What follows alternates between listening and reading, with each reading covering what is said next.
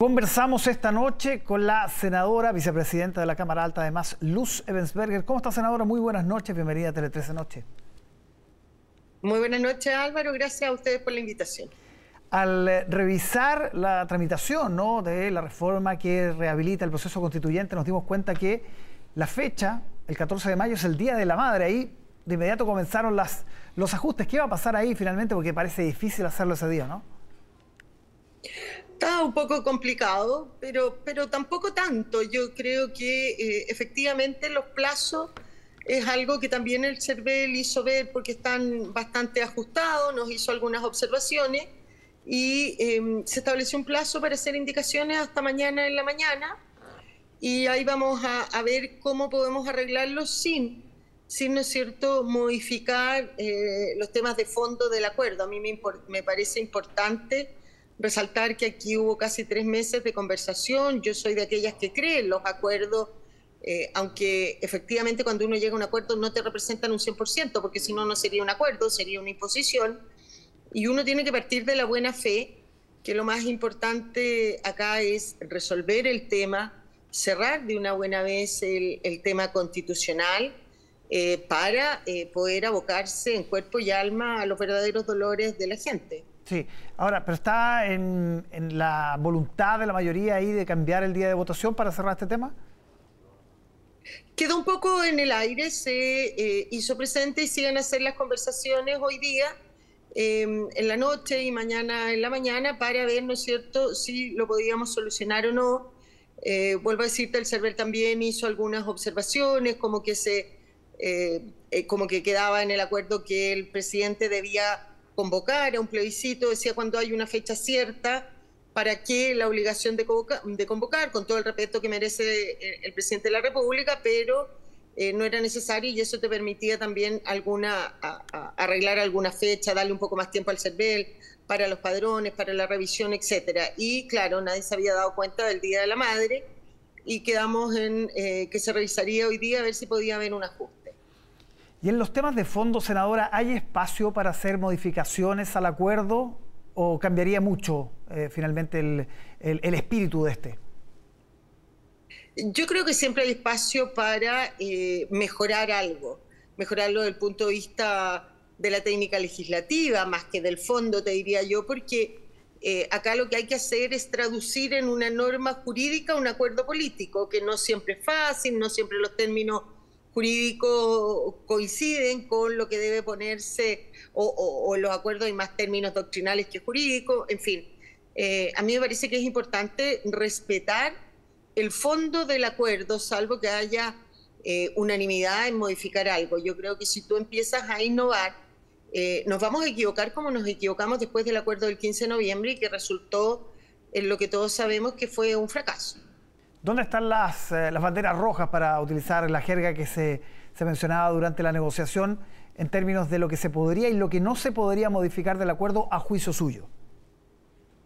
A ver, eh, yo creo que eh, las banderas rojas claramente están en los principios, en los llamados portes, ¿no es cierto? Que es como lo intransable. Decíamos hace un momento que los acuerdos son en que cada sector cede. A nadie los va a satisfacer 100% un acuerdo si no sería una imposición de un sector a otro. Son los bordes, son los órganos que se eligen, tanto eh, el Consejo Constituyente como eh, el Consejo de Expertos, el Comité de Expertos, el Comité de Admisibilidad, etcétera. Creo que un poco las formas que se eligen, el establecimiento de un reglamento, las formas en que se van a reclamar eventualmente eh, cuando alguno de estos órganos se pase de estos límites. a mí me parece que ese ese es el tema. Otro tema que se discutió harto es la paridad, ¿no es cierto? Que, uno asume que tiene que estar, pero eh, cómo establecerla no siempre es fácil. ¿ah? Y ahí también tuvimos algunas dudas porque eh, precisamente cuando si no se logra la paridad en en el Consejo Constituyente o Constitucional eh, se van a afectar a las regiones más chicas. Exacto. Detengámonos ahí un segundo. Una de las cuales yo represento, digamos. Exacto. ¿Por qué se ha transformado un problema en su implementación la paridad? Porque no es fácil, porque lo que uno quiere es eh, no meter la mano a la urna, ¿no es cierto? Que eh, pasó en la convención pasada eh, por mantener la paridad terminaste perjudicando a las mujeres. Hubo que bajar a 11 mujeres para subir a 11 hombres. Y em, acá también se establece la paridad con un sistema distinto eh, que parece mejor, pero que de alguna manera también está afectando eh, a las regiones más chicas que son las que menos eligen. Por ahí alguien decía, bueno, es más justo eso a afectar a aquellas que tienen una mayor población. Yo creo que nunca el tema de la paridad eh, de resultado es fácil establecer. Se estableció un sistema, se le iba a dar una vuelta, eh, pero, pero claramente la paridad es un tema importante también. ¿ah? Eh, ¿Cómo establecerlo? No, no tengo la clave, no tengo el plan B para cambiarlo y que, que, que de acuerdo a todos. Este sistema lo propusieron eh, politóloga, se supone que especialista, y que sería el sistema que menos, que es menos intrusivo, por decirlo de alguna manera, que es menos, em, que de alguna manera afecta menos la voluntad soberana del pueblo que va a votar eh, en esa elección. Pero puede que finalmente no se llegue a un 100% de paridad, o sea, 25-25, puede que finalmente esa cifra no cuadre.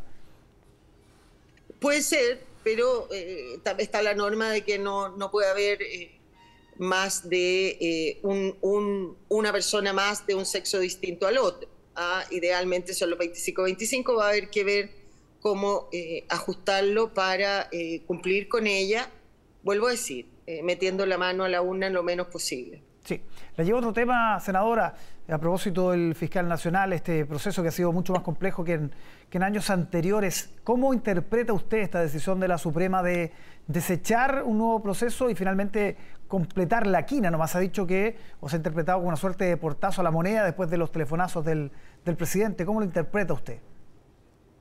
A ver, em, yo creo que no, no, no, es bueno seguir ahondando en esto porque como tú señalas ha sido un proceso bastante, bastante tortuoso, sobre todo en el nombramiento de un cargo que yo me atrevería a decir que hoy día es eh, el más importante que debemos eh, nombrar o designar de acuerdo a la situación que vive el país, particularmente la región que yo represento y también la Araucanía, ¿no es cierto? Pero, pero el tema de delincuencia está desatado a nivel nacional.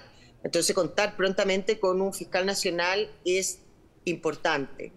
Eh, creo que em, no fue prudente lo que hizo el presidente, uno lo puede interpretar como eh, la intromisión en otro poder.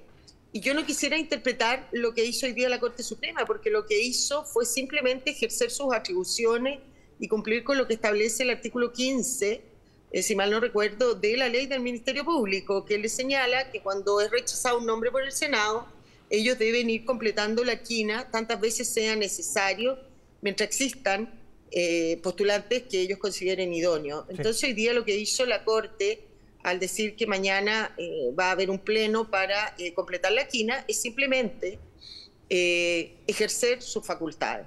Sí.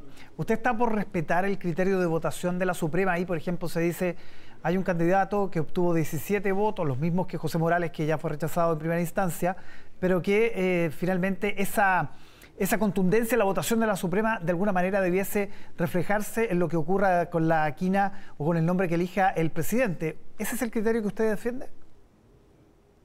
Mire, eh, cuando hay nombramiento, en este caso el fiscal nacional, de ministros de la Corte Suprema, eh, se forman quina y uno tiene que entender que eh, cualquiera de em, los que la Corte ha determinado en la quina son elegibles. Si no, no, formaría una quina la Suprema y designaría solo una persona. Eh, claro, es una señal eh, clara de la Corte Suprema en que dos hayan eh, recibido 17 votos, ¿no es cierto?, tan alejados del resto. Uno lo puede interpretar como una señal o no, pero también está dentro de las atribuciones del presidente para elegir a uno de la quina y del Senado para aprobarlo o rechazarlo están en el ejercicio de cada una de sus facultades. Eh, me parece a mí importante que en, esta, en este tercer intento, una vez que la Suprema eh, complete la quina, que ojalá eh, el Ejecutivo ahora sí converse con el Senado. El artículo 85 de la Constitución dice que es como un acuerdo del Ejecutivo con el Senado. Claramente hay que conversar. Lo que no se hizo en eh, la segunda propuesta que el Ejecutivo realizó. Bien, senadora Luz Evensberger, muchísimas gracias por conversar con nosotros aquí en Tele 13 Noche. Que esté muy bien.